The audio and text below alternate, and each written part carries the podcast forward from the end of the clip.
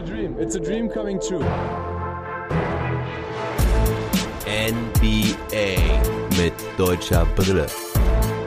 Von und mit dem einzig wahren Philly Fiddler. Long Monday von der Woche 2. Alle fünf Teams der deutschen Spieler haben heute gespielt. Deswegen mache ich es heute auch so, dass ich die Teams nacheinander abarbeite. Also erstmal die Woche des jeweiligen Teams zusammenfasse und dabei auch die Leistung der entsprechenden deutschen Spieler beleuchte. Anschließend dann den Game Report zu dem Spiel heute Nacht. Ich fange an mit den Celtics, die haben nämlich als erstes gespielt. Dann springe ich zu den Nuggets, denn da wird dann auch mein Denver-Experte Mark Hasselstein Lemke zur Seite springen und mir von dem Spiel Denver gegen Minnesota berichten. Dann kommen die Lakers, dann die Wizards und zu guter Letzt heute die Mavericks, bevor wir dann zu meinen wöchentlichen Awards kommen mit dem German Player und dem German Play of the Week. Sowie, nicht zu vergessen, das Team of the Week. Also beginnen wir mit Boston. Boston startete die Woche ja mit zwei Siegen. Erst das Rematch gegen die Pacers. Das war ziemlich knapp. Gewannen sie mit 116 zu 111. Es folgte der Blowout-Win gegen die Memphis Grizzlies mit 127 zu 106. Das Spiel war aber schon im zweiten Viertel quasi entschieden. Das war auch das erste Mal diese Saison, dass die Celtics ohne Thompson aufliefen. Thais also in alter Rolle als Starter ohne einen zweiten Big Man um sich herum. Machte da dann auch direkt mal 12 Punkte, 5 Rebounds, zwei Assists, ein Steal und zwei Blocks. Hatte leider aber auch wieder Foul Trouble, hatte früh im dritten Viertel schon vier Fouls, aber zumindest mal ein bisschen Output von Daniel. Dann folgte die ernüchternde Niederlage gegen die Pistons. Da hätte man eigentlich schön auf 4 und 2 ziehen können. Die Pistons bislang ja noch kein Spiel gewonnen gehabt und ja, deswegen ärgerlich für Boston. Da haben sie aber auch echt nicht gut gespielt, kamen von Anfang an nicht gut raus aus den Startlöchern, hätten aber am Ende eigentlich trotzdem gewinnen müssen als das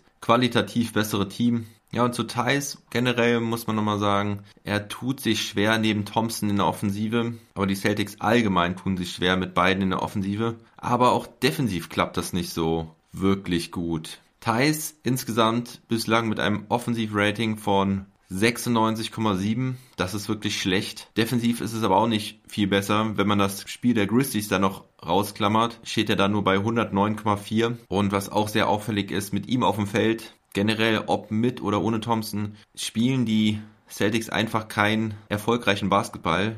Thais bisher in jedem Spiel mit einem negativen Plus-Minus-Rating. Also das klappt leider noch vorn und hinten nicht. Sehr passend, der Spruch in diesem Fall. Aber es ist noch früh in der Saison und Brad Steven will es sicherlich noch ein bisschen ausprobieren mit den beiden von Anfang an. Und so starteten sie auch beide heute wieder im Rematch gegen die Detroit Pistons. Die Celtics mit der üblichen Starting Five, Smart Brown, Tatum, Tice und Thompson. Bei den Detroit Pistons war im Gegensatz zum vorigen Spiel Blake Griffin wieder zurück. Der hatte ja eine Gehirnerschütterung und so rückte Sadiq Bay, der Rookie, wieder auf die Bank. Es starteten Hayes, Josh Jackson, Grant, Griffin und Plumlee. Und Thais sollte von Anfang an ein gutes Spiel haben. Direkt mal ein Pick-and-Pop-Jumper aus der Mitteldistanz. Dann sogar auch ein Dreier von Thais nach Pick-and-Pop. Sah fast schon so aus, als hätten sie für ihn ein paar Plays aufgezeichnet, damit er mal gut reinkommt. Offensiv sah das Ganze schon ganz gut aus. Celtics machen viele Punkte. Da haben sie definitiv auch was umgestellt. Thais agiert viel mehr an der Birne oben und es gibt viele Double Screens von Thompson und Thais. Also da stellen sie die Picks hintereinander auf und können so Freiraum für die schnellen Jungs generieren. Thais wird heute nicht nur in der Ecke geparkt, sondern ist viel mehr in das Spiel eingebunden. Aber defensiv klappt es gar nicht. Die Pistons machen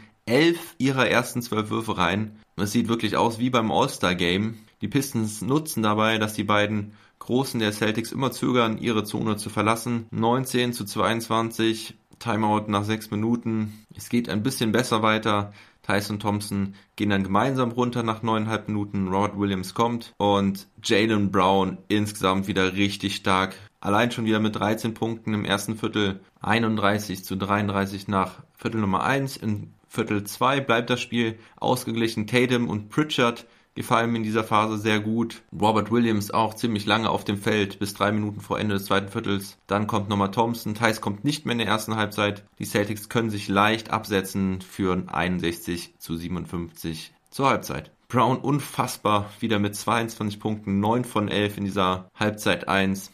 Er ist auch derzeit einer der effizientesten Scorer der Liga, trifft 76 Prozent aus der Midrange, also soll nochmal einer sagen, das Midrange-Game ist ausgestorben oder nicht effizient. Wenn du so gut triffst, ist es das auf jeden Fall. Er hat die zweithöchste Feldwurfquote bei Scorern mit mindestens 20 Punkten. Nur einer ist davor ihm, das ist der Joker, Nikola Jokic. Im dritten Viertel starten Thompson und Thais wieder. Ich gehe da übrigens öfters drauf ein, wie die Rotation da der Celtics aussieht, weil ich es unglaublich spannend finde, ob dieses Experiment mit diesen zwei Big Men Bestand hält und ob Stevens da was ändert oder es dabei belassen will. Bislang sah das auch immer wieder anders aus. Mal ging Thais als erstes, mal Thompson als erstes, mal wechseln sie sich ab, mal bleiben sie ziemlich lange zusammen, mal nicht. Also er probiert da wirklich noch aus. Und in diesem dritten Viertel sollte es für Thais aber auf jeden Fall super gut laufen. Baseline-Jumper nach Pick und Pop. Thais trifft also heute seine ersten drei Würfe. Dann nimmt er einen Dreier, den er vielleicht nicht nehmen sollte.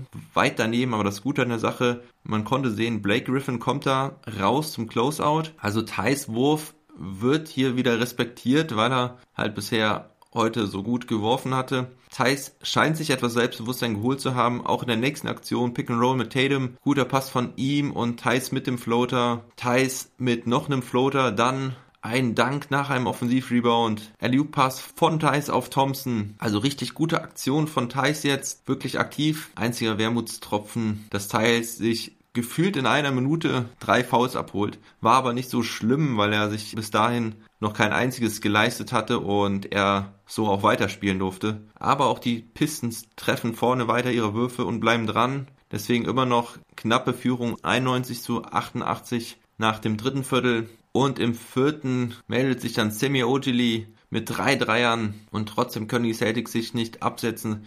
Ja, die Pistons gehen dann sogar zwischenzeitlich in Führung. Tights und Thompson kommen dann für die letzten viereinhalb Minuten nochmal zusammen aufs Feld. Mal schauen, ob das klappt, was am Anfang gar nicht geklappt hat. Und in der ersten Possession, hey, da muss man schon fast die Augen zu halten. Da stimmt wieder die Abstimmung nicht von Tice und Thompson. Beide rücken nämlich raus nach oben, lassen Plumlee ganz alleine nur im Korb stehen, aber Keelan Hayes kriegt den Ball glücklicherweise nicht zu ihm. Das Spiel ist jetzt richtig spannend. Tice kann nochmal punkten mit einem Floater zwei Minuten vor Schluss, zieht auch das Foul, macht zwar den Freiwurf nicht rein, aber der Ball bleibt bei Boston und die können in der folgenden Possession dann auch nochmal punkten. Vier Punkte Vorsprung, aber die Pistons bleiben dran. Und kurz vor Schluss nochmal ein Timeout der Pistons. Und was machen sie dann? Was zeichnet Dwayne Casey, der Trainer der Pistons, dann auf? Unglaublich. Sie gehen wirklich ins Post-Up, Plumlee gegen Thais. Da sehen Sie wohl das Mismatch, vor allem wegen der Größe her. Und das funktioniert auch noch. Er zieht zwei Freiwürfe und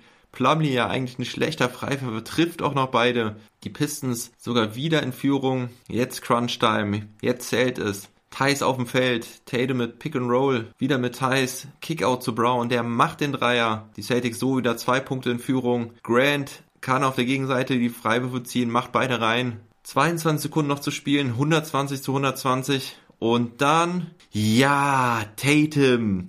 Er macht's endlich. Er bekommt das Mismatch gegen Griffin zieht Richtung Korb, leichter Fadeaway aus der Mitteldistanz, um der Help Defense zu entgehen und er macht das Ding rein. Das sind genau die Dinge, die er, die er so gut kann und die er machen muss und nicht den Dreier vom Parkplatz aus dem Dribbling nehmen. Ganz stark. Ich hoffe, da ist ein bisschen Fortschritt bei den Celtics. Gut gemacht. Zwei Sekunden waren zwar noch auf der Uhr, aber die Pistons hatten kein Timeout mehr und kriegen keinen richtigen Wurf mehr zustande. 122 zu 120 Endergebnis. Spieler des Spiels. War für mich schwer. Ich musste mich entscheiden zwischen Brown und Tatum, aber ich habe mich für Brown entschieden, weil er einfach wieder so hocheffizient war heute. Mit 31 Punkten, 13 von 16, 5 von 8 Dreiern, diesen wichtigen Dreier auch am Ende. Zwar nur ein Rebound, drei Assists und sogar sechs Turnover, aber diese Effizienz ist einfach Wahnsinn. Er ist unstoppable im Moment und war halt auch in diesem Spiel wieder Topscorer, hocheffizient. Aber man muss an der Stelle auf jeden Fall auch Jason Tatum erwähnen. Der hat nämlich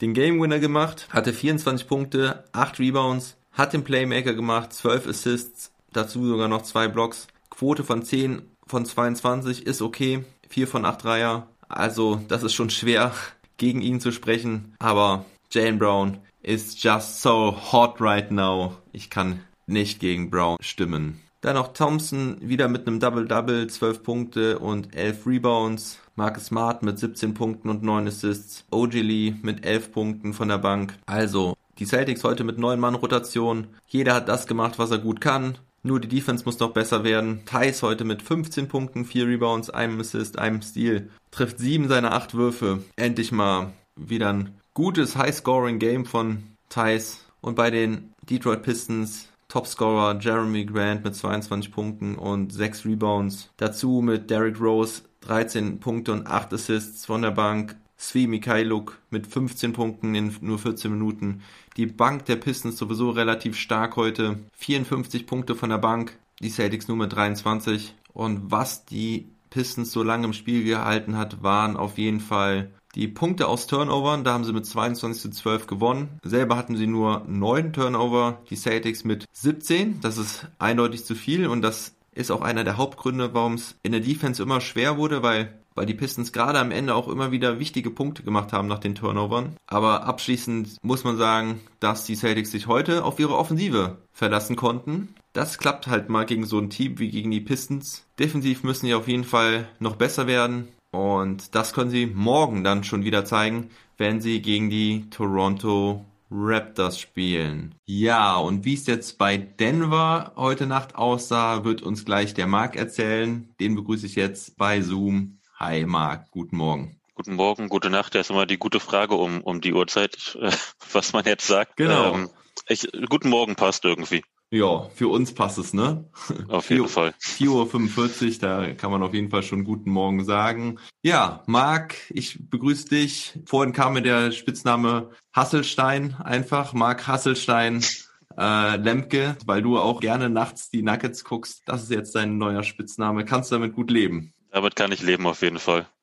Besser als Lemming, ja? Ganz eindeutig. Aber German Joker wäre auch okay gewesen, oder? German Joker wäre okay gewesen. Gut. Marc, ich ähm, fasse kurz nochmal die Woche der Denver Nuggets zusammen. Für unsere Hörer, die nicht äh, jeden Tag die NBA verfolgen und äh, jeden Tag die Denver Nuggets verfolgen. Die Woche ging eigentlich gut los, der Nuggets. Sie holten zunächst ihren ersten Saisonsieg gegen die Houston Rockets. Allerdings muss man auch sagen, dass die Rockets stark ersatzgeschwächt waren. Aufgrund einiger Corona-Fälle hatten sie nämlich nur neun Spieler zur Verfügung. Das Spiel gewannen sie 124 zu 111. Der Rest der Woche verlief aber sehr enttäuschend. Zunächst die erneute Niederlage gegen die Sacramento Kings mit 115 zu 125 und dann eine knappe Niederlage gegen die Phoenix Suns mit 103 zu 106. Ja, ähm, damit dann bei 1 und 4 in der Saison, in die Saison gestartet. Nicht gut. Insgesamt muss man sagen, dass Jokic und Murray sehr stark spielen. Jokic mit dem Triple-Double im Schnitt, mit 13 Assists pro Spiel. Das ist Wahnsinn für einen Big Man. Ja. Und äh, Murray mittlerweile auch bei 21 Punkten pro Spiel angekommen. Das bei dem richtig miesen Saisonstart auch ziemlich gut. Aber der Rest des Teams schwächelt. Ähm, Hartenstein sah diese Woche bei den ersten beiden Spielen nicht so gut aus. Da hatte er einige Probleme defensiv und auch offensiv. Wollte es nicht so richtig fluppen. Bälle sind nicht reingegangen. Und im letzten Spiel gegen die Suns hat er aber wieder in die Spur gefunden. Ähm, hat in der ersten Halbzeit fast gar nicht gespielt, nur eine Minute, weil Michael Green wieder kam. Aber in der zweiten Halbzeit hatte der dann eine gute Phase, hat ziemlich lange gespielt. Jokic hatte allerdings auch fünf Fouls. Da hatte er dann sieben Punkte und drei Rebounds. Insgesamt spielt er immer so seine neun Minuten. Hoffen wir, dass das auch so bleibt, nachdem Michael Green jetzt wieder fit ist. Und aber ob das denn so war und wie das Spiel generell verlief, wirst du uns jetzt erzählen. Gegen die Minnesota Timberwolves. Im Generellen eigentlich immer ein besonderes Spiel. Also für mich eh, weil ich ja schon mal erzählt hatte, in dieser Timberwolves-Serie bin ich praktisch Denver-Fan mhm. geworden. Aber auch so eigentlich immer ein besonderes Spiel, alleine wegen äh, Jokic gegen Towns.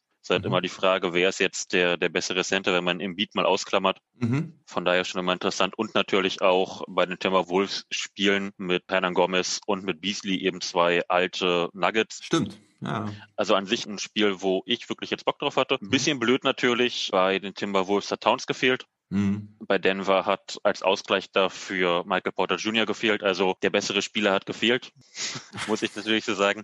Nein, also für, für die Timberwolves natürlich ein, ein herber Verlust. Ja, haben ja auch jetzt die letzten drei Spiele, glaube ich, äh, verloren, äh, seitdem Towns Richtig. nicht dabei ist. Richtig, Ah. also sind gut in die Saison gestartet, äh, haben dann die letzten drei Spiele verloren. Natürlich gegen die Clippers und die Lakers auch mit dabei, also da, Mhm. da darf man verlieren. Gestartet bei Denver, jetzt muss ich kurz drauf gucken, Murray, Will Barton für Michael Porter Jr., Mhm. natürlich äh, Gary Harris, dazu dann Jokic und Millsap und bei Minnesota muss ich kurz drauf gucken, wer da gestartet Mhm. ist. Habe ich natürlich direkt wieder vergessen hier. Moment. Wahrscheinlich wieder Rubio, schätze ich mal. Nee, Rubio kam von der Bank. Ah, okay. Deswegen, äh, so, gestartet. Hernan Gomez, Davis als Verteidiger für Jokic, Russell, Beasley und Calver. Das Mhm. war, waren die Jungs, die dann für die Timberwolves gespielt haben. Ed Davis neu in der Starting Five. Also letztes Spiel hatte noch, wen habe ich eben genannt? Rubio hatte tatsächlich äh, letztes Spiel gestartet. Josh Okogie ist nämlich auch verletzt. Der war ja normalerweise auch Starter, aber der hat auch letztes Spiel schon gefehlt. Ich habe das gesehen, es war gegen die Wizards. Da haben Spiel. sie richtig das letzte Spiel auch gewonnen, war der erste Sieg der Wizards. Ja. Dann eben die Niederlage für die Timberwolves. Nee, und äh, Davis, äh, also Ed Davis, dann eben an der Stelle als Verteidiger für Jokic, als einfach jemand, der da seinen Körper reinstellen kann. Mhm. Von daher am Anfang eigentlich ein relativ ausgeglichenes Spiel. Problem für Denver war so ein bisschen, dass Jokic früh in Foulprobleme gekommen ist. Hat er zwei sehr, sehr dumme Offensivfouls gezogen. Mhm. Ähm, hat in der ersten Halbzeit elf Minuten gespielt. Das ist natürlich nicht so ideal. Gleichzeitig haben die Timberwolves das relativ gut gemacht. Russell hat das Ganze gut gemacht als Point Guard. Beasley an der Stelle auch mit einem sehr, sehr guten Spiel. 25 Punkte, bester Scorer der, der Timberwolves. Ich bin immer noch ein großer Beasley-Fan. Ich finde es schade, Mhm. dass er damals gegangen ist. Ähm, 25 Punkte, beziehungsweise aber ähm, zum Ende des Spiels, oder? 25 Punkte zum Ende des Spiels, ja, ja. okay. Mhm. Also mit einem, mit einem ganz äh, guten Scoring. War da auch teilweise nicht wirklich von den Nuggets unter Kontrolle zu bringen. Mhm. Äh, gleichzeitig, wie gesagt, Jokic äh, mit nur elf Minuten. Dafür hat äh, Jamal Murray endlich mal wieder gezeigt von Anfang an, was er kann. Der ist ja momentan so mit Höhen und Tiefen durch die Saison. Mhm. Ja. Ähm, hat da sehr, sehr ordentlich aufgelegt. 36 Punkte insgesamt aufgelegt, von Anfang an wach gewesen, von Anfang an auch da gewesen. Hat eine sehr, sehr starke erste Halbzeit gespielt. Wow, Das- 36, 36 Punkte ist echt mal ordentlich. Ja, auch äh, gut geworfen. Hat auffällige Probleme, finde ich, von der Freiwurflinie. Das hat er vor der Saison irgendwie, also die letzten Jahre nicht gehabt. Ja, das habe ich gesehen. Hat diese ganze Saison schon Probleme mit seinen Freiwürfen? Weiß ich nicht, woran das liegt. Ich Ja. hoffe, das, das wird sich noch einkriegen. Jetzt hat er auch, auch heute wieder in einer, in einer Situation mal beide Freiwürfe daneben geworfen. Mhm. Wirft normalerweise an die 90 Prozent. Sowas passiert dem eigentlich nicht. Ja, das hat er letztens Ja. schon mal gehabt, ne? Gegen, Ja, richtig. gegen die Kings, glaube ich, das zweite Spiel. Da hat, da hat er auch mal zwei, also beide Freiwürfe verworfen, wo ich auch Ja. schon dachte, was, was passiert hier denn gerade? Ja. Nee, ansonsten ausgeglichene erste Halbzeit. Momentan versucht äh, oder sucht Malone noch ein bisschen seine Rotations, ähm, was auch ein bisschen daran liegt, dass immer mal wieder Leute in und out sind. Also Murray war zwischenzeitlich mal raus. Green spielt gerade sein zweites Spiel. Gleichzeitig auch Michael Porter Jr. war ja jetzt die letzten zwei Spiele raus wegen Covid. Das ist Safe, äh, Safety und äh, Health Protocol. Ich Mhm. weiß auch gar nicht, wie lange der jetzt noch draußen ist. Steht immer bei, wird ein paar Spiele verpassen, da kann ich immer nicht so viel mit anfangen. Ja. Also, gucken wir mal. Mhm. Dann zweite Halbzeit ist nicht so gut gestartet. Timberwolves sind nach dem dritten Viertel, meine ich, sogar in Führung gewesen. Mhm. Dann kam, kam die große Faku-Time, könnte man sagen. Oh. Also ähm, richtig, Campazzo hat äh, gespielt, hat im vierten Viertel fast durchgespielt, meine ich. Also hat, hat schon im dritten Viertel ein paar sehr, sehr gute Szenen gehabt, hatte sehr aktive Hände, also hat, hat immer mal wieder Deflections geholt, war in den Passwegen aktiv, ist natürlich, ich weiß nicht, der ist glaube ich kleiner als ich und ich bin 1,80 groß. Ah, Also da, da merkt man schon seine Probleme. Ähm, aber hat unglaublich gut gespielt im vierten Viertel, hat fünf von sieben Dreiern getroffen, 15 Punkte aha. plus 26 am Boxscore, also das, das Beste. Äh, zusammen mit Jokic. Jokic auch in der zweiten Halbzeit gut gespielt, wirft mir aktuell zu oft den Ball weg, hat natürlich trotzdem wieder Mhm. sein Triple-Double geholt mit 19, 12 und 12. Also der ist auf MVP-Kurs, könnte man sagen. Ja, das ist echt Wahnsinn. Das ist wirklich krass. Und in dieser Phase, also als Campazzo so abgedreht hat, ähm, hat auch der Rest einigermaßen geklickt und gleichzeitig bei den Timberwolves nix. Und dann haben sie im vierten Viertel das Ganze sehr souverän runtergespielt. Also haben 40, 41 Punkte im vierten Viertel rausgespielt und damit dann eben auch das Ganze ganz souverän zu Ende gespielt. Ja.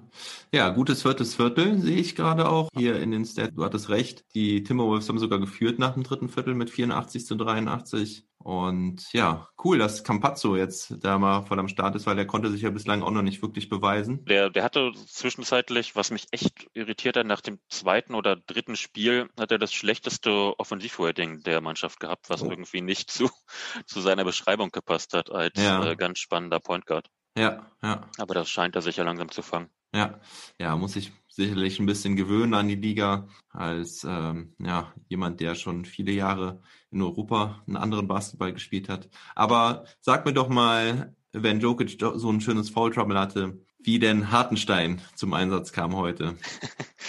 Also tatsächlich gar nicht noch nicht mehr in der Garbage Time in der letzten mhm. Minute. Mhm. Da ähm, merkt man dann auch, wie, wie groß der Kader am Ende ist. Also Bohl und Hartenstein, Bohl, Bohl und Hartenstein äh, haben beide nicht gespielt. Ich weiß noch nicht genau, wie Malone plant. Ich habe ja in der Saisonvorschau schon gesagt, dass Malone eigentlich generell eher größer spielt. Also ich mhm. war so Jokic, Plumlee, Twin Tower Sachen gewohnt. Mittlerweile sieht man jetzt solche Aktionen wie vier Point Guards und ein Power Forward, der dann Green ist. Ja. Also ganz, ganz klein. Und heute hat eben Green diese Minuten als Small Ball Fünfer übernommen. Ja. Hat das auch gerechtfertigt, also hat drei von acht Dreiern getroffen, 14 Punkte am Ende, fünf von zehn insgesamt, hat das tatsächlich offensiv sehr, sehr gut gemacht. Mhm. Defensiv immer sehr aktiv da gewesen. Hat auch diesmal 27 Minuten gespielt, ne? Also Russen. Ja, richtig. Äh, eben eben den, dem Jokic Foul Trouble so ein bisschen geschuldet. Mhm. Der hat in der ersten Halbzeit halt noch sehr, sehr viel gespielt, in der zweiten Halbzeit dann ein bisschen weniger. Ja, aber du wolltest noch irgendwas, wolltest noch sagen, glaube ich. Ähm, ich weiß an der Stelle nicht so hundertprozentig, wie jetzt mit Hartenstein geplant wird. Man muss halt dazu sagen, dass die Timberwolves am ähm, Ende ohne Towns auch kein Center haben, vor dem man jetzt unglaublich Angst haben muss. Mhm. Ich glaube, das war so auch ein bisschen der Grund, warum an der Stelle eben Tatenstein heute wirklich komplett gesessen hat. Man das Ganze mit Green einfach spielen konnte als Smallball Fünfer, wenn Jokic nicht gespielt hat, weil man eben kein Center hatte, der jetzt so viel größer ist als, als Green oder ihn überpowern kann oder ähnliches. Da ist, glaube ich, die Perspektive weiterhin so, dass wenn man gegen den richtigen Center spielt, ja. ähm, dass Hartenstein da seine Minuten weiterhin bekommen wird. Das will ich doch hoffen. Ich habe ein bisschen Schiss, dass er doch jetzt aus der Rotation ganz rausfliegt. Aber wir werden sehen. Wer war für dich denn Spieler des Spiels? Murray? Ja, wahrscheinlich Murray, weil einfach, weil er das Ganze ganz konstant über das ganze Spiel runtergespielt hat. Topscorer am Ende ganz zu Beginn des Spiels, als Jokic seinen Foul Trouble hatte, wirklich übernommen, hat das Team am Leben gehalten, hat sich dann in der zweiten Halbzeit ein bisschen zurückgehalten. Weiß jetzt nicht, ob er dann müde war oder einfach gesagt hat, okay, läuft gerade. Im dritten Viertel habe ich ihn ein bisschen vermisst. Im vierten Viertel lief es dann auch ohne ihn, aber in der ersten Halbzeit war er einfach der Grund, warum, warum dieses Team überhaupt nach Führung in die Halbzeit gegangen ist. Deswegen Spieler des Spiels äh, Murray. Okay, alles klar. Wie geht's weiter für die Denver Nuggets? Äh, jetzt geht's gegen auch die Timberwolves ja direkt weiter. Ah, wieder äh, Back-to-Back. -back. Das sehen wir ja häufiger im Moment. Oder werden ja, wir auch die ganze Saison häufiger sehen. Richtig, aber Back-to-Back -back ist es nicht. Ich meine, am Dienstag spielen sie. Ah, okay. Äh, also eine, eine Nachtpause haben sie. Ja, ja, ja. Aber wieder gegen den gleichen Gegner. Richtig. Okay, alles klar, Marc. Ich würde sagen, das war's, ne? Oder gibt's noch was Besonderes zu erzählen? Eigentlich hm. äh, nicht. Nee. Okay, nee, dann, dann ist gut. Wir sprechen uns ja auch nächste Woche Sonntag äh, schon wieder zum Trash Talk Table. Dann werden wir nochmal die bisherige Saison der Denver Nuggets ein bisschen genauer beleuchten und ja, dann hoffentlich auch über weitere Minuten von Hartenstein reden können. Ja, ich danke dir für deine kleine Stellungnahme hier am frühen Morgen und immer wieder gern und würde sagen, gute Nacht, leg dich aufs Ohr, schlaf ein paar, paar Stündchen und dann bis bald. Bis bald. Reingehauen. Reingehauen. So, das war der Mark Hasselstein zu den Denver Nuggets. Sie jetzt auch bei 2 und 4 können den Trend hoffentlich fortsetzen. Gehen wir rüber zu den LA Lakers. Die Lakers-Woche begann mit einer Niederlage gegen die Trailblazers. Das war ja das erste Mal seit 57 Spielen, dass die Lakers nach einer Führung nach drei Vierteln ein Spiel hergeben mussten. Am Ende stand es 107 zu 115. Es folgten Back-to-Back-Siege gegen San Antonio. Erst relativ klar mit 121 zu 107. Der Major hat berichtet unter der Woche. Und das zweite war ziemlich knapp mit 109 zu 103. Netter Fun Fact an der Stelle. Die Lakers haben das erste Mal Back-to-Back -back auswärts gegen das gleiche Team in derselben Arena seit 1965 gespielt. Und das waren damals die St. Louis Hawks. Also die Corona-Saison bringt auch wieder ganz alte Dinge zum Vorschein. Ja, in den letzten Jahren, wo ich Basketball geguckt habe, gab es das nicht, dass eine Mannschaft zweimal gegen dieselbe Mannschaft auswärts spielt. Nächste Woche haben sie das gleiche dann sogar nochmal gegen die Houston Rockets. Und Dennis Woche bei diesen drei Spielen war ziemlich, ziemlich gut. Im Schnitt hatte er 20 Punkte, 4 Rebounds, 3,7 Assists, 1 Steal, das Ganze bei 50% Feldwurfquote,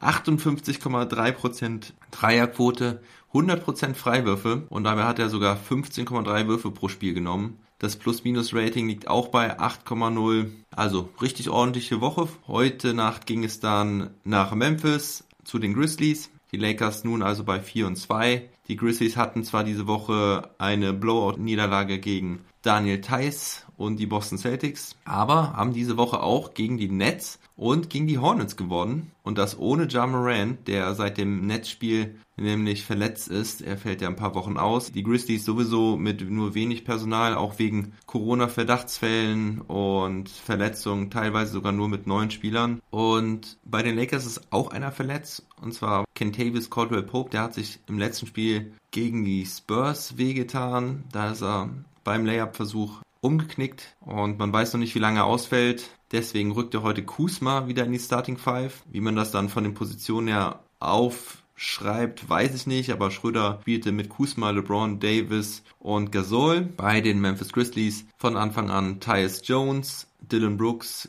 Kyle Slowmo Anderson, Brandon Clark und Jonas Valanciunas. Heute mit mehr Spielern, aber ohne die Säulen Morant und Javon Jackson Jr. Die Lakers starten sehr gut. Kuzma mit zwei Dreiern, LeBron mit fünf Punkten. Da stand es schnell 11 zu 2. Kuzma generell mit einem richtig guten Start in die Saison, muss man sagen. Die positiven Worte von LeBron James und der Ring scheinen ihm gut zu tun. Gasol bekam dann im ersten Timeout ein kleines Tribute-Video von Memphis, weil es das erste Spiel von ihm war in Memphis nach seinem Trade. Alle klatschten da, geben ihm den Respekt, nur halt Zuschauer nicht, die sind nicht da. Wobei ein paar sind es dann irgendwie doch. Ich weiß nicht genau, ob das nur Familie war oder doch nur Presseleute, aber ein paar waren schon auf den Rängen zu sehen. Die Grizzlies kommen zurück mit einem 15 zu 5 Run.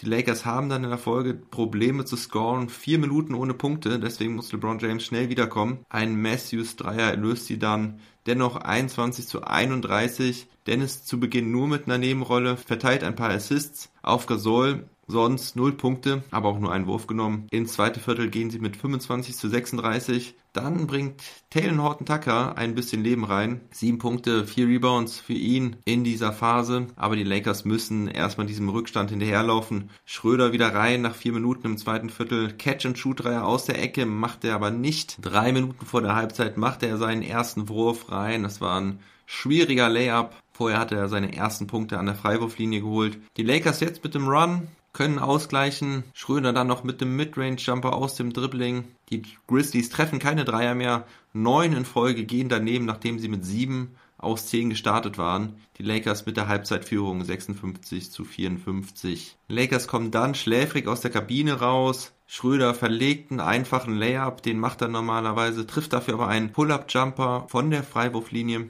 Die macht er sehr stark die Saison bislang. Und dann auch mal am defensiven Ende Dennis Schröder. Er zwingt da die 8-Second-Violation, lässt der Rookie Desmond Bain nicht über die Mittellinie kommen und verursacht somit den Turnover. Schöne Aktion von Schröder, denn Mitte des dritten Viertels haben die Grizzlies die Führung. Enges Spiel jetzt. Nach dem dritten Viertel 77 zu 75 für die Lakers. Es bleibt spannend, dann aber ein Dreier vom Logo von LeBron James. Die macht er ja jetzt immer wieder gerne mal so einmal im Spiel. Aber man muss an der Stelle auch sagen, das Logo von den Grizzlies ist auch ziemlich groß da auf dem Feld. Also ja, es waren vielleicht eineinhalb bis zwei Meter hinter der Dreierlinie, was trotzdem natürlich weit ist. Die Lakers ziehen langsam davon. Auch Davis trifft jetzt, nachdem er bisher sehr, sehr schlecht gespielt hat und nur sehr wenig getroffen hat. Dafür Wesley Matthews mit einem Dreier. Der hatte heute ein gutes Spiel. Am Ende bei vier von sechs Dreiern Schröder macht jetzt auch einen schwierigen Floater rein mit Kontakt, zieht die Freiwürfe in der nächsten Aktion. LeBron nochmal mit einem tiefen Stepback 3, 101 zu 90, noch zwei Minuten zu spielen. Für mich der Dagger. LeBron James mit 13 Punkten im vierten Viertel, also er hat angezogen, als es nötig war. Und den Grizzlies fällt nicht mehr viel ein. Die Energie hat auch nachgelassen am Ende. Kuzma nochmal mit einem schönen Offensivrebound und einem Hookshot und dann steht es am Ende 108 zu 94. LeBron James, mein Spieler des Spiels, am Ende fast mit einem Triple-Double, 22 Punkte, 13 Rebounds, 8 Assists trifft 9 seiner 16 Würfe.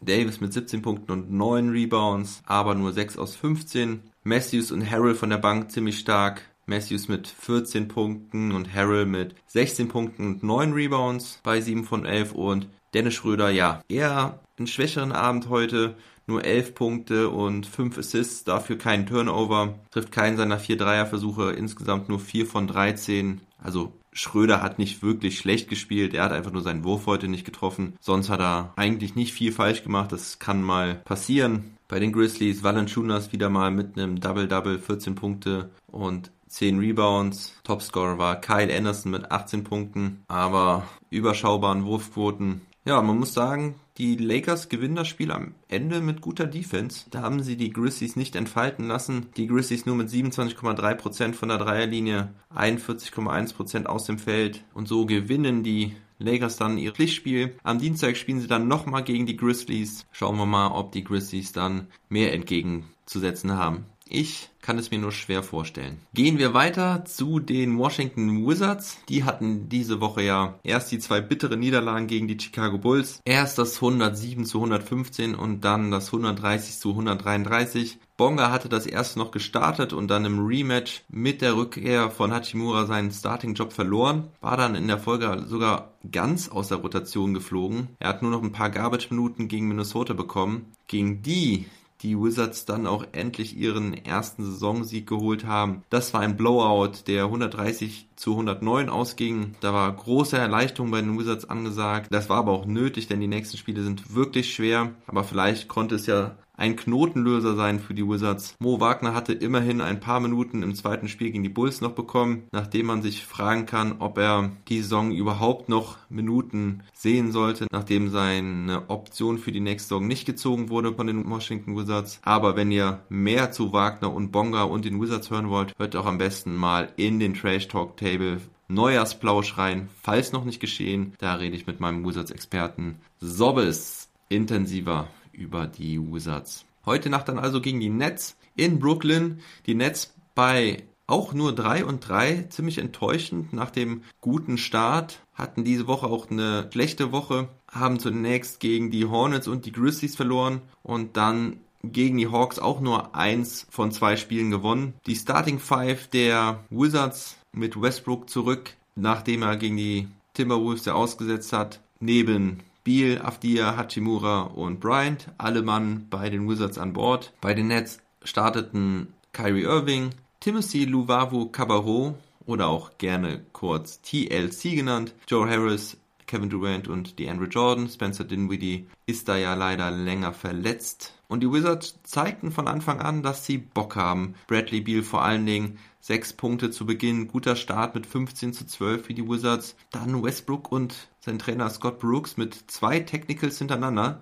Irving macht die beiden. Da haben sie die Saison auch schon auffällig viele gesammelt. Die Wizards, da sollten sie vielleicht ein bisschen zurückfahren. Aber die Wizards auf dem Feld sehen aus wie ein Team, das gegen ein Top-Team wie die Brooklyn Nets mithalten kann. Beal und Bryant sehr aktiv, Bertans trifft seinen ersten Dreier von der Bank und auch die D ist zumindest solide. 29 zu 28 Führung nach dem ersten Viertel. Jetzt trifft sogar Westbrook einen Dreier, Bertans noch einen Dreier, Westbrook zum Korb, Robin Lopez ein Dreier, 11-0 Run für die Wizards zum Start des zweiten. Dann kommen die Nets aber besser rein. Vor allem Irving mit 8 Punkten, 5 Assists im zweiten Viertel. Durant mit 10 Punkten im zweiten Viertel. Die Defense der Wizards funzt jetzt aber auch nicht mehr, sind da ziemlich offen. 41 zu 43 geht das zweite Viertel aus. Halbzeitstand dann 70 zu 71. Bonga und Wagner müssen weiter zugucken und ich twittere nicht nur noch Free Mo, sondern jetzt auch Free Izzy.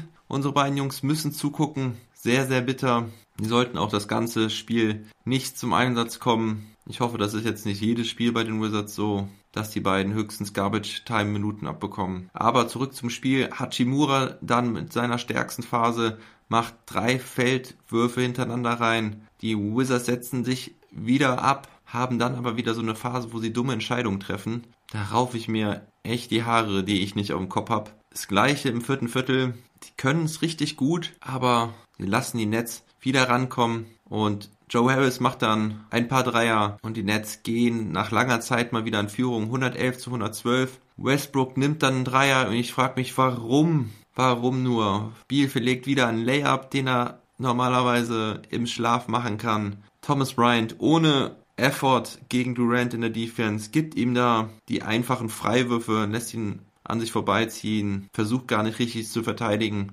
Bryant sieht auch immer wieder mal müde aus. Er spielt ja wirklich mit sehr, sehr viel Energie. Aber zu Bryant kommen wir nachher noch. Jetzt macht Bielmann einen schweren Layup rein. Die Wizards führen mit 121 zu 120, bekommen sogar einen Stop hin. Und dann in der folgenden Possession, es ist nicht mehr viel Zeit auf der Uhr. Westbrook steht oben am Dreier frei, bekommt den Ball, hat noch sechs Sekunden, wirft den Dreier, wo ich mich schon wieder frage, warum? Warum versuchst du nicht reinzuziehen? Du kannst den Dreier im Moment nicht zuverlässig werfen. Aber das Schlimme an der Sache ist auch noch, er ärgert sich, dass sein Ball nicht reingeht. Guckt dem Ball hinterher, währenddessen läuft TLC, also Luvavu Cabarro, nach vorne. Westbrook läuft nicht hinterher, guckt nur zu. TLC bekommt den langen Outlet Pass, macht den einfachen Layup rein und die Nets führen mit einem Punkt. Ganz bittere Nummer und das sind so Dinger, warum ich Westbrook immer wieder mal kritisiere. Das kann einfach nicht sein, dass er da stehen bleibt. Gut, du nimmst den Dreier, keine gute Idee, aber dann sei wenigstens wach und verhindere den Fastbreak. Lauf nach hinten, stopp TLC und steh nicht blöd an der Dreierlinie rum. Ganz ehrlich. Doch die Wizards haben noch mal die Chance, das Ding zu gewinnen. Natürlich geht der Ball zu Bradley Beal. Er verwirft den Dreier erst, aber Thomas Bryant holt den Offensivrebound. Gibt den Ball wieder zurück zu Beal. Beal zieht an der Baseline zum Korb wird gedoppelt, steckt den Ball durch zu Bryant und boom, der Dank. Ein Punkt Führung für die Wizards, kurz vor Schluss. Die Nets bekommen nochmal den Ball mit ein paar Sekunden auf der Uhr. Nach einem Timeout nimmt Irving den Stepback 3. Der Ball geht an den Ring, Ball geht aber nochmal zurück zu den Nets. Kevin Durant aus der Mitteldistanz. Easy Points. Nein, er verwirft ihn aus der Mitteldistanz, trifft ihn nicht. Und wieder muss man sagen, trifft Durant Einwurf kurz vor Schluss nicht. Letztens schon gegen die Hornets den potenziellen Ausgleich aus der Mitteldistanz nicht getroffen. Beide Würfe, die Durant normalerweise im Schlaf trifft, macht er hier jetzt in entscheidenden Phasen in der Crunch Time nicht. Und so gewinnen die Wizards am Ende 123 zu 122, gewinnen also zwei Spiele in Folge. Mein Spieler des Spiels, Thomas Bryant, mit 21 Punkten und 14 Rebounds und vor allen Dingen dem wichtigen Offensivrebound und dem folgenden Dank am Ende. Thomas Bryant hat immer wieder mal so Phasen dabei und so Momente vor allen Dingen, wo man echt nur den Kopf schütteln kann, aber der Mann spielt mit einer Wahnsinnsenergie und gewinnt den Wizards hier heute das Spiel. Durant mit 28 Punkten, 11 Rebounds und 7 Assists. Kyrie Irving mit 30 Punkten, 5 Rebounds und 10 Assists. Richtig gute Nummern von den beiden. Jared Allen mit 14 Punkten und 11 Rebounds von der Bank. Aber es reicht nicht. Und warum? Vor allen Dingen wegen der Turnover. 7 zu 20 Turnover. 20 auf jeden Fall zu viel bei den Brooklyn Nets. Und eine andere Sache, die noch sehr entscheidend war, waren Second Chance Points. Da führen die Wizards mit 17 zu 4, die Wizards mit 13 Offensivrebounds. Die Nets haben heute sehr viel Small auch gespielt. Jordan nur mit 14 Minuten, Allen nur mit 24. Jeff Green hat da viele Minuten auf der 5 bekommen. Und ja, hey, die Wizards leben. Scott Brooks hat das Ruder nochmal rumreißen können, zumindest vorerst. Leider kann ich meine deutschen Jungs nicht bewerten. Am Mittwoch geht es weiter für die Wizards. Dann wartet der nächste Brocken mit den Philadelphia 76ers. Dann spielten noch die Dallas Mavericks. Die hatten diese Woche bislang nur zwei Spiele. Zunächst die bittere Niederlage gegen die Charlotte Hornets mit 118 zu 99. Dann der Grit and Grind Sieg gegen die Miami Heat. Da gewinnen sie 93 zu 83. Die Mavericks zeigen ein neues Gesicht mit richtig guter Defense, was sie aber auch schon gegen die Clippers gezeigt haben. Die Offense bereitet derweil noch Sorgen. Zwei Spiele jetzt unter 100 Punkte hintereinander. Immerhin macht Hoffnung, dass Luca zumindest etwas seinen Dreier gefunden hat. Nach 2 aus 21 bis dato hatte er gegen Miami immerhin 3 aus 10 getroffen. Maxi hatte gegen Charlotte einen sehr heißen Start von Downtown mit 4 aus 5 Dreiern im ersten Viertel, danach aber keinen mehr genommen. Gegen Miami hatte er dann noch einen wichtigen Dreier im vierten Viertel, ansonsten solides Rebounding und gute Defense. Diese Woche 5 Rebounds im Schnitt und 1,5 Blocks im Schnitt, aber wie gesagt vor allen Dingen seine Defense gegen Miami hat mir sehr gut gefallen. Heute also gegen Chicago. Ja, die Chicago Bulls, die mich diese Woche schon zweimal richtig abgenervt haben gegen die Washington Wizards. Danach verloren sie noch ein Spiel gegen die Milwaukee Bucks. Und direkt mal eine schlechte Meldung für die Dallas Mavericks Fans. Luka Doncic musste das Spiel aussetzen. Er hat sich gegen die Miami Heat eine Oberschenkelprellung zugezogen. Für ihn startete Jalen Brunson neben den vier üblichen Hardaway Jr., Richardson, Dorian Finney-Smith und Dwight Powell. Bei den Chicago Bulls spielten Kobe White, Zach Lavine, Patrick Williams. Otto Porter Jr. war neu reingerückt und Wendell Carter Jr.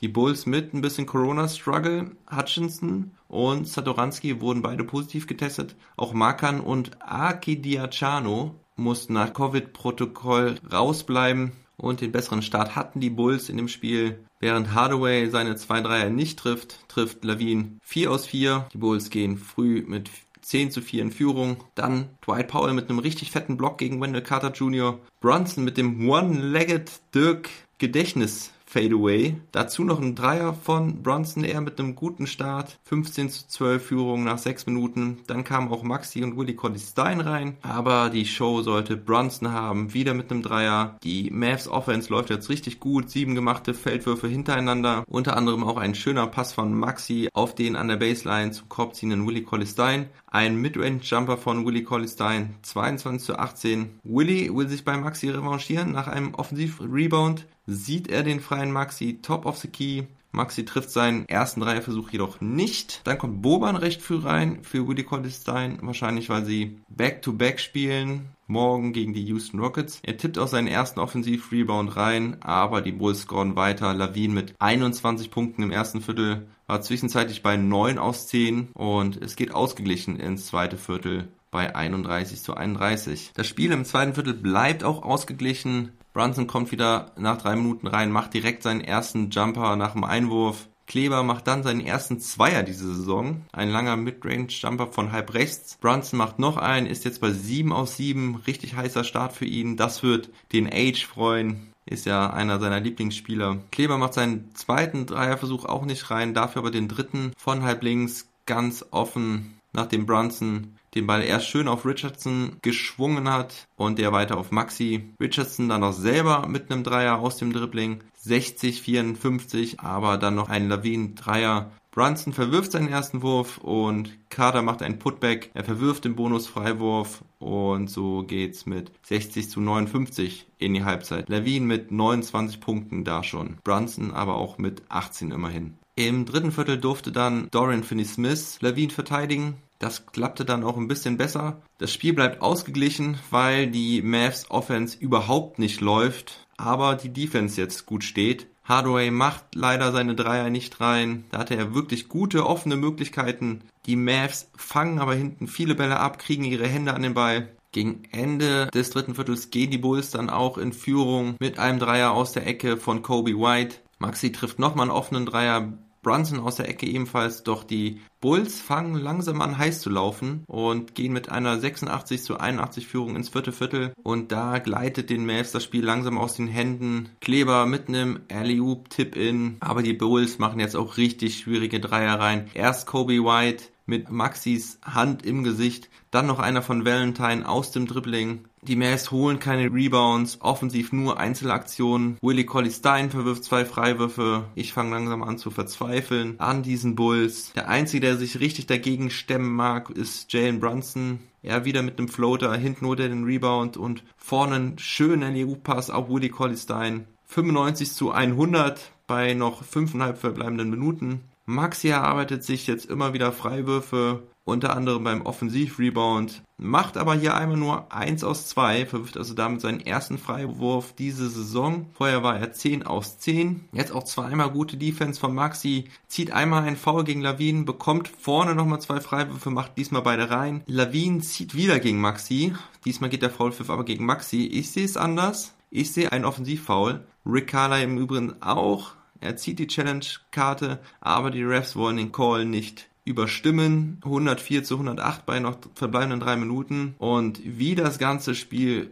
über verwirft Hardaway wieder ein Dreier aus der Ecke. Dafür trifft White einen Stepback 3. Das Ding ist langsam entschieden. 105 zu 113 bei noch eineinhalb Minuten. Maxi gibt nochmal Hoffnung mit einem schweren Dreier. Nur damit Hardaway dann den nächsten Dreier wieder in den Ring wirft. Lavin verwirft aber nochmal einen Freiwurf. Die Mavs bekommen dreimal eine Chance, noch einen Dreier reinzumachen, holen da zweimal die Offensiv-Rebounds, nachdem erst Richardson und Brunson verworfen haben. Maxi holt den Offensiv-Rebound, der Ball geht zu Hardaway und der trifft schon wieder nicht. Das war's dann. Nate Hinton bekommt noch sein Debüt Debüt in der NBA, kriegt noch 18 Sekunden Garbage Time ab, aber das Spiel geht am Ende 108 zu 118 aus. Sehr schade für die gute Leistung von Jalen Brunson. Der hatte heute 31 Punkte, 5 Rebounds, 7 Assists, trifft 11 seiner 17 Würfe, verpasst nur knapp sein Career High von 34 Punkten gegen die San Antonio Spurs im März 2019. Maxi hatte Season High 16 Punkte, dazu 5 Rebounds, trifft 5 von 8, 3 von 6 Dreiern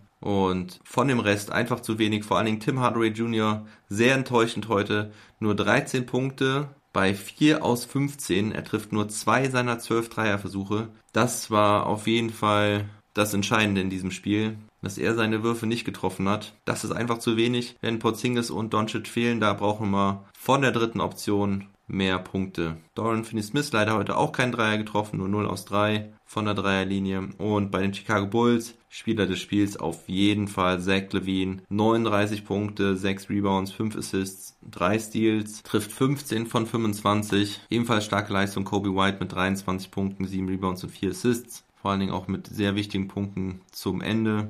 Die Mavs verlieren am Ende, weil sie etwas schlechter rebounden. 48 zu 41 geht das Rebound-Duell an die Chicago Bulls. Und weil sie auch einfach keine Dreier treffen. Nur 26,2 Prozent. Das bei 42 Versuchen. Maxi war einer der besten Mavericks-Spieler heute. Er hatte wirklich eine gute Leistung, kann man so sagen. Und bitter, dass die Mavs gegen diese Bulls verlieren. Stehen jetzt bei 2 und 4. Wir wünschen uns alle Porzingis zurück. Luca ist Day-to-Day -Day gelistet, also er könnte vielleicht morgen wieder dabei sein. Dann geht's nämlich gegen die Houston Rockets im Texas Derby. So, und dann gab es noch drei andere Spiele heute Nacht. Das Beste bewahre ich mir zum Schluss auf. Da gibt's noch ein richtig geiles Highlight. Die Jazz gewinnen gegen die Spurs mit 130 zu 109. Bojan Bogdanovic mit 28 Punkten, 6 von 7 Dreiern. Mitchell mit 22 Punkten und 9 Assists. Gobert nur 7 Punkte, aber 16 Rebounds. Die Spurs immer noch ohne Aldridge. Bester Spieler bei ihnen, Keldon Johnson mit 22 Punkten, 7 Rebounds. Jakob Pöltl, der Österreicher, mit 11 Punkten, 7 Rebounds und 4 Assists. Die Clippers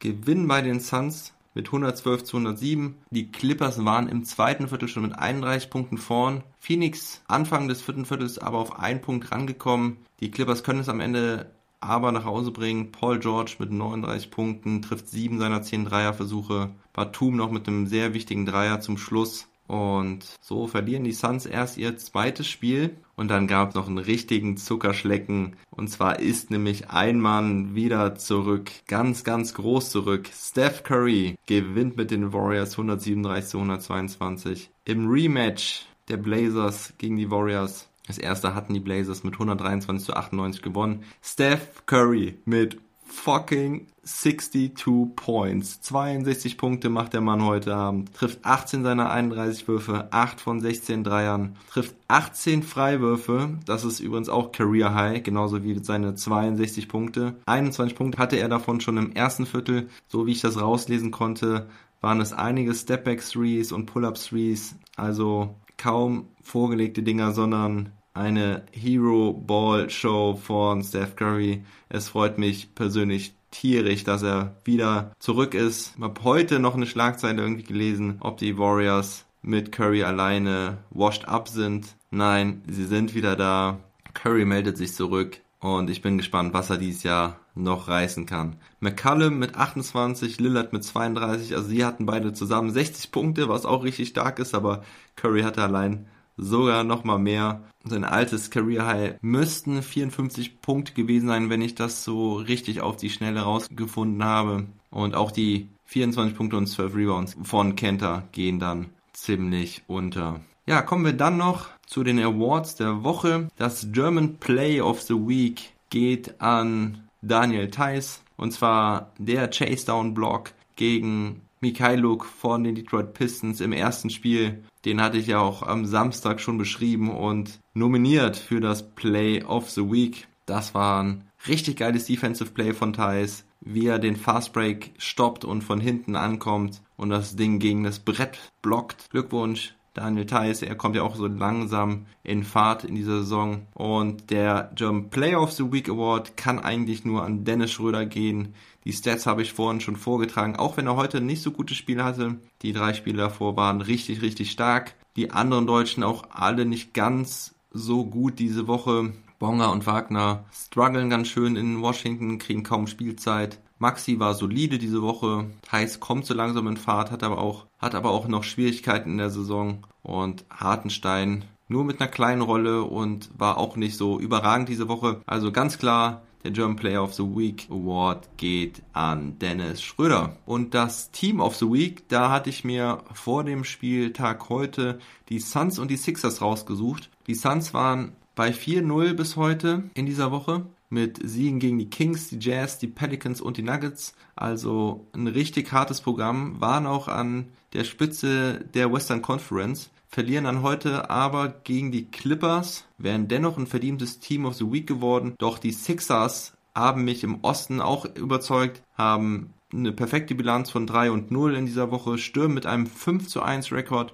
an die Spitze ihrer Conference. Sie haben gegen die Raptors, gegen die Magic und die Hornets gewonnen. Ein nicht so schweres Programm, aber die 76ers machen auf sich aufmerksam und werden diese Woche mein Team of the Week. Und dann zum Schluss noch eine traurige Nachricht. Paul Westfall stirbt mit 70 Jahren an Gehirnkrebs. Der nächste Celtics Champ nach Tommy Heinsohn und Casey Jones in nur kurzer Zeit. Westfall 1972 von den Celtics gedraftet, gewinnt mit den Boston Celtics 1974 eine NBA Championship, wurde dann nach Phoenix getradet, wo er seine beste Zeit hatte, brachte die Suns ins Finale gegen Boston, das verlor er dann aber, da gab es dann auch ein ganz berühmtes Triple Overtime Game, welches als auch das beste Spiel in der Geschichte der NBA eingehen sollte. Später spielte er noch bei den Knicks und Seattle Supersonics, war fünfmal All-Star, dreimal NBA First Team. Als Head Coach brachte er die Suns dann auch nochmal ins Finale 1993, war dann noch bei den Kings und den Supersonics als Head Coach, auch bei den Mavericks als Assistant Coach unter Avery Johnson, später auch kurz im Management und seinen letzten Auftritt hatte er bei den Nets als Assistant 2016. Rest in Peace, Paul Westfall. Ich habe ihn immer noch als sympathischen Kerl an der Seitenlinie gesehen. Natürlich nicht als Spieler, aber als Coach war er mir immer sehr sympathisch. Dann war es das für heute mit dem Long Monday. Ich melde mich morgen früh zurück zum Daily Pod, wenn denn alles gut geht bei uns hier zu Hause. Mein kleiner Sohn ist ein bisschen am Kränkeln. Ich muss gucken, ob ich genügend Schlaf abbekomme und ich mich nicht um ihn kümmern muss in der nächsten Nacht. Also, wenn ihr nichts von mir hört morgen früh, entschuldigt mich bitte. Ich werde mich möglichst schnell wieder melden. Ansonsten wünsche ich euch eine gute erste ganze Woche in diesem Jahr. Bleibt gesund und munter. Never stop ballin'.